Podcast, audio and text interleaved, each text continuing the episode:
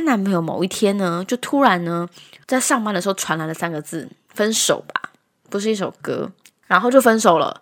电话关机，回到家的时候，家已经搬空了，就整个人像欠债一样，人间消失哦。Hello，我是李比，李长的李，比方说的比，欢迎收听今天的比方说。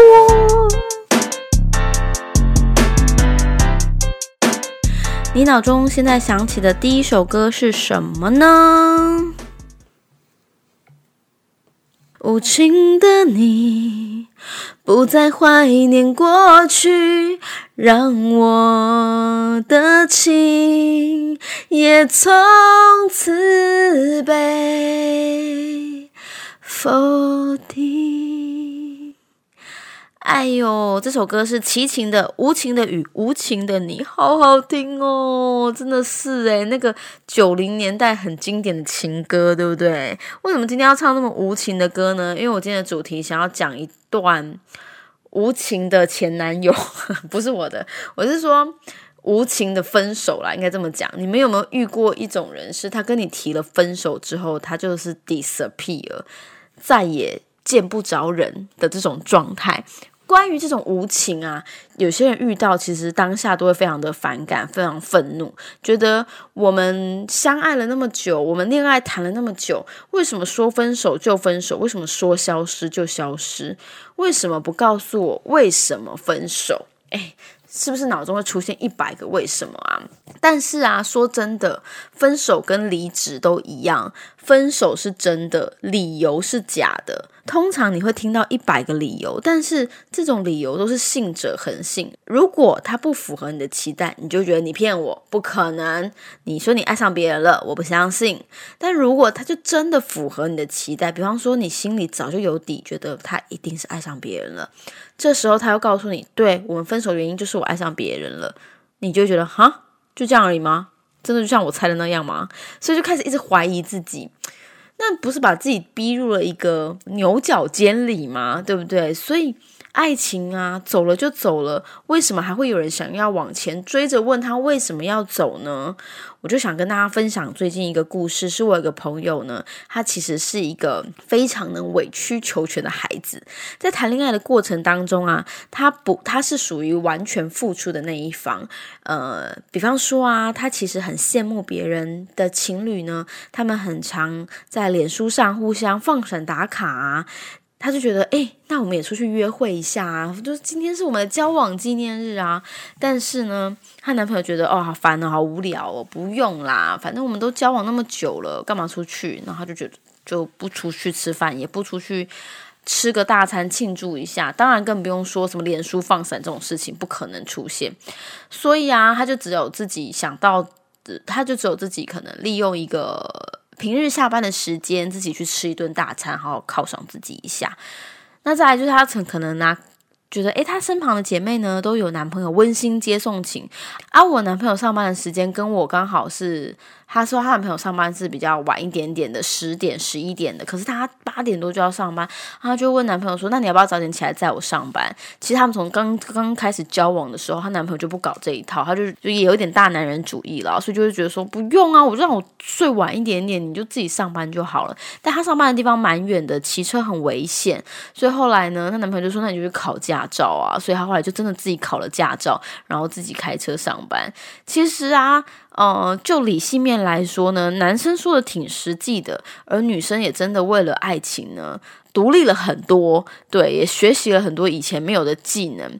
但是其实有时候，可能比较浪漫一点的东西啊，想要一束花啊，一顿浪漫的烛光晚餐啊，男朋友都是一一回绝的。那这些东西啊，就慢慢的会变成一种负面情绪，因为。她觉得她一直在付出爱，她可能晚上啊会帮男朋友准备呃好吃的，或是她帮男朋友买晚餐，或者是她男朋友如果说他肚子饿，她就去弄宵夜。她在百分之百付出的同时呢，她男朋友呢完全不愿意付出，所以啊这件事情就会变成一种负面能量，一直累积。然后我们就很常接收到她的抱怨，对他可能会在姐妹聚会里面跟我抱怨，或是在赖上面跟我抱怨。偏偏那个男生又很爱面子，他极度讨厌他女朋友跟姐妹们抱怨他自己哪里不对，哪里不对，哪里不解风情这样子。所以这件事情就成了两个人之间最大的隔阂，最大的鸿沟。然后呢，男友呢不满女生一直抱怨，但女生呢不满男友这么的不浪漫，只懂得接受。被爱而不懂得付出，所以这个呢，就让他们两个好像渐渐的走向了一个很不健康的爱情，该这么讲。所以啊，当然时间久了，你觉得谁会先提分手？我本来以为是我朋友会先提分手，但他就是一个可能 maybe 很委曲求全的人，或者是他是一个被动的人，所以他不会提出怎么样让爱情更热热络起来，或是怎么样改变两个人这种不沟通的关系。No，他就是静静的等待男人说什么就是什么这样子。那你猜男友最后跟男人最最后跟他说什么？说分手啊？她男朋友某一天呢，就突然呢，在上班的时候传来了三个字：分手吧。不是一首歌，然后就分手了，电话关机。回到家的时候，家已经搬空了，就整个人像欠债一样，人间消失哦，超夸张的，没有原因，没有下文，想知道为什么被分手了都不知道。电话换了，然后打开脸书之后，发现自己也跟他完全没有脸书好友关系了。这不叫人间蒸发，什么叫人间蒸发？对不对？这种超级无情的分手，其实就是一个很直接、重击的一种分手方式。它会让你直接看到最痛苦的那一面，因为你完全来不及反应，直接一枪倒地。可是呢，你要说这是一个很狠心的行为嘛？他的确很狠心，但是啊。你会很想要去知道理由，但是如果他真的已经不爱你了，这些解释呢，对他来说呢，其实根本就不重要。突然消失的爱情，你。突然找不到这个分手的原因是什么？也许我朋友还想着说，如果我知道理由，也许我可以改啊。是你不喜欢我抱怨吗？还是你觉得我哪里做的不多不够？我可以再去调整、去修正。他到这个时候还在委曲求全，还在想他要怎么付出，对不对？他他跟我说了，他这种感觉很像是说他考试断考，写了一满满的一张 A4 纸要交卷之后，老师不见了。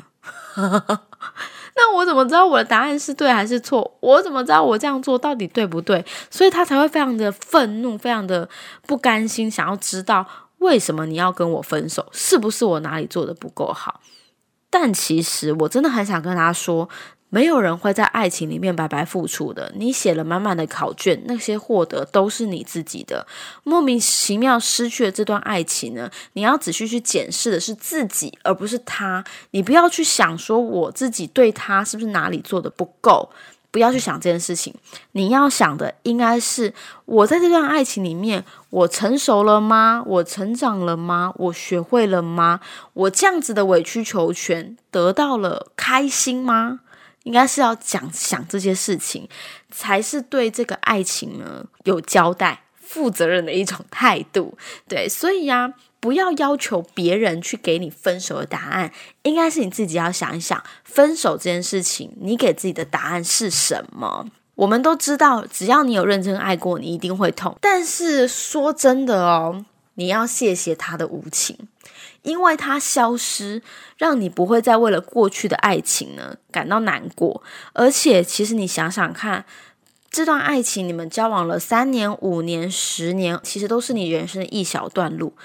当你有一天连他的脸书账号都想不起来的时候，你真的会感谢他的无情，可以让你对这段爱情分得这么快、很准。也许吧，对方真的很无情无义，会让你觉得，那我这段爱情不是白白付出了吗？其实也不会这样，因为有爱过就是有爱过，有没有爱过你自己知道啊，不需要靠别人来告诉你说，对对对对对，我真的很爱过你，但是我们现在不适合。我觉得这种话听起来超官方的，我觉得你一定也不会相信。对于某方来说，是一种很归档强而且纠缠不清的行为，与其这样，还不如消失，对不对？也许你永远都不会知道分手的原因是什么，但那又如何？有什么关系？不知道分手的理由没有关系啊，因为你不需要开检讨会啊，你不需要为了分手的理由说好，那我们来检讨一下，重新翻修。对于爱情，就是有付出过都会是在自己身上，不会在别人身上。如果你真的遇过这种很无情的男友，说消失就消失，说不爱了就不爱了，那你要相信他不会是你这段人生里面的正缘。嗯，我觉得分手这件事情是每个人人生当中 maybe 都会经历过的一件事情。那已经发生的事情，就不要去问过去的答案，就只能去找未来的生活。对，所以呢，既然已经分手了，那就先调试好你自己分手的心情。我常都是说，你可以大哭啊，你可以烂醉啊，你可以让自己呢好好的沉浸在这个负面情绪当中，但是一定要给自己一些停损点。我哭到什么时候就好了，或者是说我大哭大闹颓废个三天，我就可以振作了，让自己彻底的伤心了一遍之后呢，再从谷底升起来，觉得好。我现在开始再也不要理他了，我就好好的做自己。那这样子呢，对你们任何一方来说，这段爱情才有了最完美的一个结局。那我不知道会多久遇到下一段恋情，我也不知道你有没有办法走出上一段的痛苦。每个人的感情不一样嘛，对不对？但是分手一定都会是可能发生的结果。但是啊，那如果他离开了，他不代表他就代表他不是你这个阶段适合相处的人。也许你还需要多练习一番，也许你还要再经历些什么，也许你。怎么哭一哭，转角就遇到爱，太浪漫了吧？好，但是我自己的经验就是，哭完之后让自己沉淀，然后开始享受单身的美好，是不是？因为我现在结婚了，我会觉得单身好幸福。好啦，但是现在对于单身或刚分手的人来讲，一定会觉得你在说风凉话。不过这些事情呢，你们可以放在心里，慢慢的想思考一下。嗯，不一定可以那么快的体会。也不一定可以那么快的得到这样的结果，但是总是可以走一天是一天的吧，哈。我我那时候失恋很痛苦的时候，我只要求自己眼泪就是可以哭，但我希望我哭的时间可以越来越短。我今天哭了三个小时，明天我要只哭两个小时。那这个情绪是可以在释放之后呢，慢慢得到平稳的。它就像是一个波浪的感觉一样。然后你现在的心情是呈现一个大海，海波涛汹涌。但是呢，你看看大海的那另外一端，其实是很平稳的。你现在还在岸边嘛，慢慢的、慢慢的，浪花会趋近于平稳，那就是你情绪很平稳的时候啦。好啦，最后呢，来点洋芋片时间，因为有很多人说很喜欢听我闲聊，我就来点洋芋片时间好了。就是这个洋芋片就是些乐色时间，我只想跟大家闲聊，闲聊你们最近看过了什么东西。我最近很着迷的一个节目叫做《乘风破浪的姐姐》，不知道你们有没有看过？我自己呢是因为杨丞琳的关系，所以呢我的 YouTube 开始会推荐杨丞琳的表演片段给我，然后我每个礼拜我就开始很期待，因为。我不太习惯看大陆的综艺节目，是因为他们真的 maybe 赞助商很多，所以很长。对，所以就是我有时候不想要看那么细节的东西，我就只看演出，就是那个纯享版这样子。而且啊，最近有两首歌是我一直听的，一首就是起风了，一首就是分分钟需要你。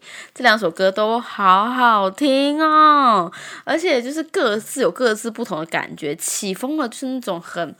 中国大大哥的大腕大哥那种感觉，不是那个妈吉大哥那个大哥，是歌曲的歌，对，那种大哥。那分分钟需要你是一首粤语歌曲，然后它是非常轻快的吉他和弦。我觉得早上起来啊，就是听这一首分分钟需要你，你的心情会和缓许多。我们今天在讲心情的平稳，是不是？对，所以这首歌，我就这两首歌，我也蛮推荐给大家听的。那每个礼拜就是播完之后，我这就是。礼拜五歌曲，礼拜哎，好像是礼拜五还是礼拜六啊？忘了。反正他只要歌曲试出之后，我就会开始加入我的循环播放。然后我就发现，哎，这类型的选秀节目其实都还蛮有意思的。但是那个乘风破浪的姐姐的那个制度真的有点超级复杂。我记得我看第一集的时候，我就是他们踢馆那个时候，我真的对于那个制度傻眼，完全听不懂哎。主持人介绍加上图卡，我还是看不懂他到底在干嘛。什么踢馆的人要什么选择哪一队，然后要从几百分当中。八百分当中得到五百分的同意，然后才有什么两次踢馆的机会，可以踢馆了一次，什么巴拉巴拉，超难的，完全听不懂他们在干嘛。反正我也觉得不重要，就只要看你下一周有没有张成林就好了。对。好，但是这种成长系列实境秀，其实好啦，有些有些有在看的人，好像都还会觉得说这些姐姐们的变化真的是很吸引节目的一个点。但我本身是只想纯欣赏音乐啦，对，所以不管你是想要看哪一个环节呢，我觉得嗯，舒压一下好像也挺好的，不知道你们觉得呢？好，今天的比方说就到这边结束啦。如果你喜欢我的节目，记得帮我点个五星好评，帮我在留言区呢可以留下你收听这一集的感想，或者想要跟我分享的故事。你如果比较害羞，也可以到脸书粉丝团里比里讲的里，比方说的比，来跟我互动一下。有机会我也可以在节目当中分享你的小故事哦。OK，我们今天的比方说就到这边啦。好晚了，我要睡觉了。每天录都录的好晚哦，My God，就这样啦，拜。